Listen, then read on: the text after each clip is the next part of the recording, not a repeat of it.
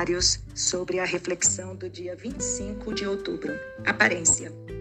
Ai, Lu, olha, é incrível, incrível, porque realmente nós estamos muito conectadas. Eu dou até risada, é muito legal, porque esse tema que você abordou, o tema da aparência, contando a história real, né, da pessoa que é, perdeu a visão tão jovem e continuou a vida dele, né, enfrentando tantos obstáculos e continuou a vida dele, né? Quando na verdade poderia ter se retirado, né? Não ter estudado, ter vivido uma vida reclusa, né? Como acontece com tanta gente que perde a visão, né?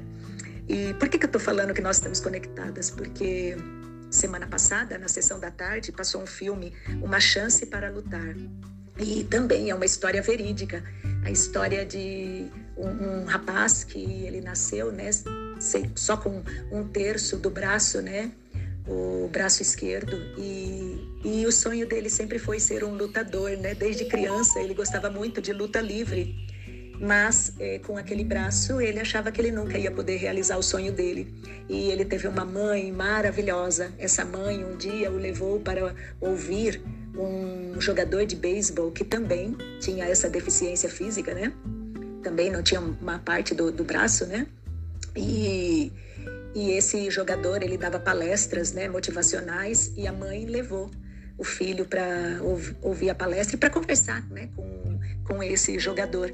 E quando ele ficou sozinho com o menino, ele perguntou para ele do que ele gostava, né? O que, que ele gostava de fazer. E ele falou: Eu gosto de lutar, mas eu não sou bom nisso. E o jogador falou assim para ele: Você ama mesmo isso? Ele falou: Amo. Então ele falou: Olha, nunca desista daquilo que você ama de verdade. Nunca. E aí esse menino ele cresceu, né? Teve um amigo muito importante na vida dele que o incentivou, né, a lutar e também lutou junto com ele. Só que esse amigo morre, né? E quando esse amigo morre, ele resolve que ele vai lutar e vai lutar pelos dois, né? Porque era uma paixão da vida dos dois, não só da vida dele, mas da vida do amigo também. E quando ele ia para a última luta dele, para antes de ganhar o cinturão, né? É, ele ele encontra um menino no, num, num restaurante e a mãe, quando vê o menino também, né, com o mesmo problema dele, a mãe fala: Acho que você tem alguma coisa para falar com ele. E aí ele vai lá conversar com o menino e convida o menino para ir assistir a luta. E o menino fica tão feliz, Lu, no final do filme, quando ele ganha, tão feliz, como se os dois fossem vencedores, sabe? É lindo, lindo o final do filme. E isso me fez lembrar de um trecho de uma carta do Nelson Mandela, e que carta não, né? O discurso que ele fez de posse em 1994. E eu vou até ler esse trecho porque é muito lindo. Diz assim: e enquanto permitimos que nossa própria luz brilhe, nós inconscientemente damos permissão a outros para fazer o mesmo. É, é isso, Lu, sabe? Essas pessoas, assim como nós também, né? Que temos limitações, todos nós temos limitações.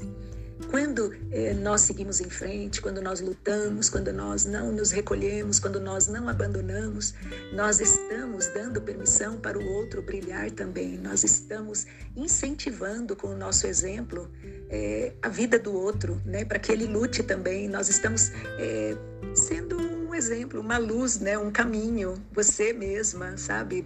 Você não desiste, você está sempre dando força para as pessoas, para elas continuarem, né? Para elas não desistirem dos sonhos.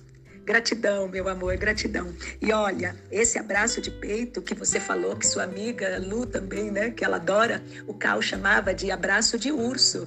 E ele adorava dar esse abraço em mim e em todo mundo. Um beijo, uma linda boa noite, um lindo bom dia, uma linda boa tarde. Te amo.